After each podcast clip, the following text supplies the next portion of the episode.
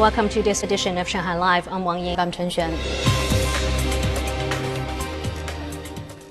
United Automotive Electronic Systems has built a smart factory in Pudong. Authorities envision 200 smart factories in the city by 2025. Zhang Hong tells us more. At an auto parts production base in Pudong, a factory is using an AI visual detection system to find errors in circuit boards used in car engines. It's like having an additional brain from a virtual person in the production process. The AI works continuously with an accuracy of 99.9%. The smart factory has a 5G network and access to big data. It's expected to help with procuring raw materials as well as improving production, quality control, and logistics. Automobile Industry Association and research and development institutions are drawing up standards. The document is expected to be published next year and will offer case studies for other cities to assess and possibly replicate. The automobile industry has high quality standards. Now we're also promoting customized vehicles so we need multiple assembly lines for limited production runs of different types of vehicles. We need to automate as much as possible to increase efficiency and reduce costs. The robot density in large factories in Shanghai approached the world leading levels at 260 per 10,000 workers last year. Two national level smart factories five demonstrative smart factories, and 20 outstanding examples of smart manufacturing applications were built in Shanghai last year.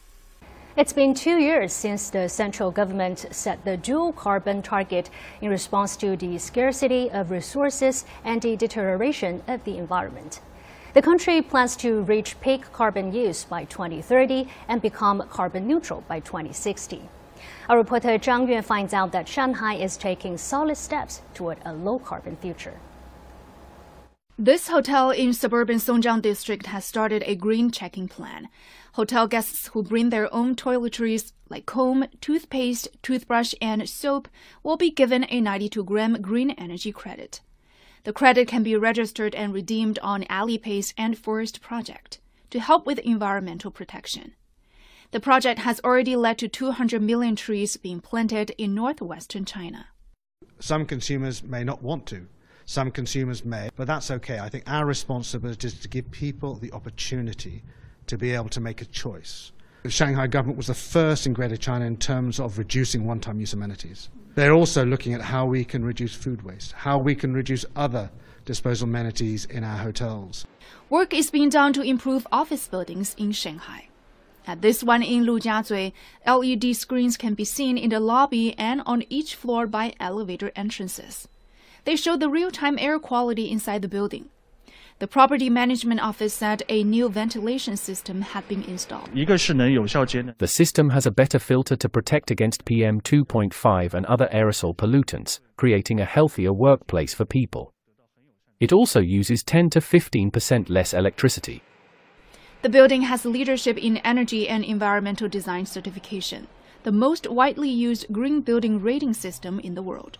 Shanghai ranked first in China with a total of 867 real estate projects having LEED certification by the end of last year, compared to 537 in Beijing and 308 in Hong Kong. Building energy consumption in China accounts for about 33% of the total social energy consumption and office buildings are classified as high energy buildings. Carbon and building energy audits is the first step of the energy saving and the low carbon development.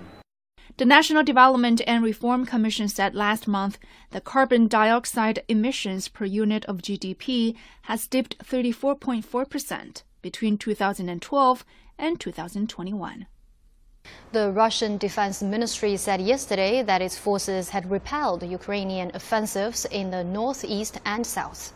And Russian President Vladimir Putin met his Turkish counterpart about the possibility of using Turkey as a route to deliver Russian gas to Europe. Zhang Yue has a story. According to the ministry, Russian soldiers repelled an attack by the Ukrainian army in Kharkiv. However, the commander of Ukraine's armed forces stated that its counteroffensive would continue to take back areas of the country seized by Russia early in the conflict.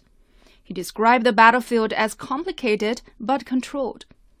Air defense alerts throughout Ukraine continued until late in the day.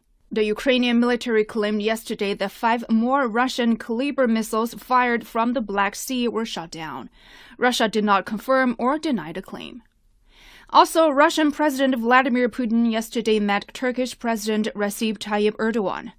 Putin told Erdogan that Turkey was the most reliable route to deliver gas to the European Union and proposed building a supply hub there. It would be a platform not just for supplies, but for determining the price too, because this is a very important issue the issue of pricing. Today, the prices are exorbitant, and we could regulate them at a normal market level without any political overtones. On September 26, a series of explosions and subsequent gas leaks occurred on the Nord Stream 1 and Nord Stream 2 natural gas pipelines, causing what might be the largest single release of methane in history. The Russian Foreign Ministry said yesterday without the participation of Russian experts, Moscow won't recognize any results of investigations into leaks on the Nord Stream pipelines. In a statement, the ministry said it had summoned envoys from Germany, Denmark, and Sweden to express bewilderment over Russia's exclusion from a joint probe into the sabotage. Germany yesterday received its first direct gas deliveries from France through a pipeline in a deal aimed at helping both countries cope with current energy supply problems.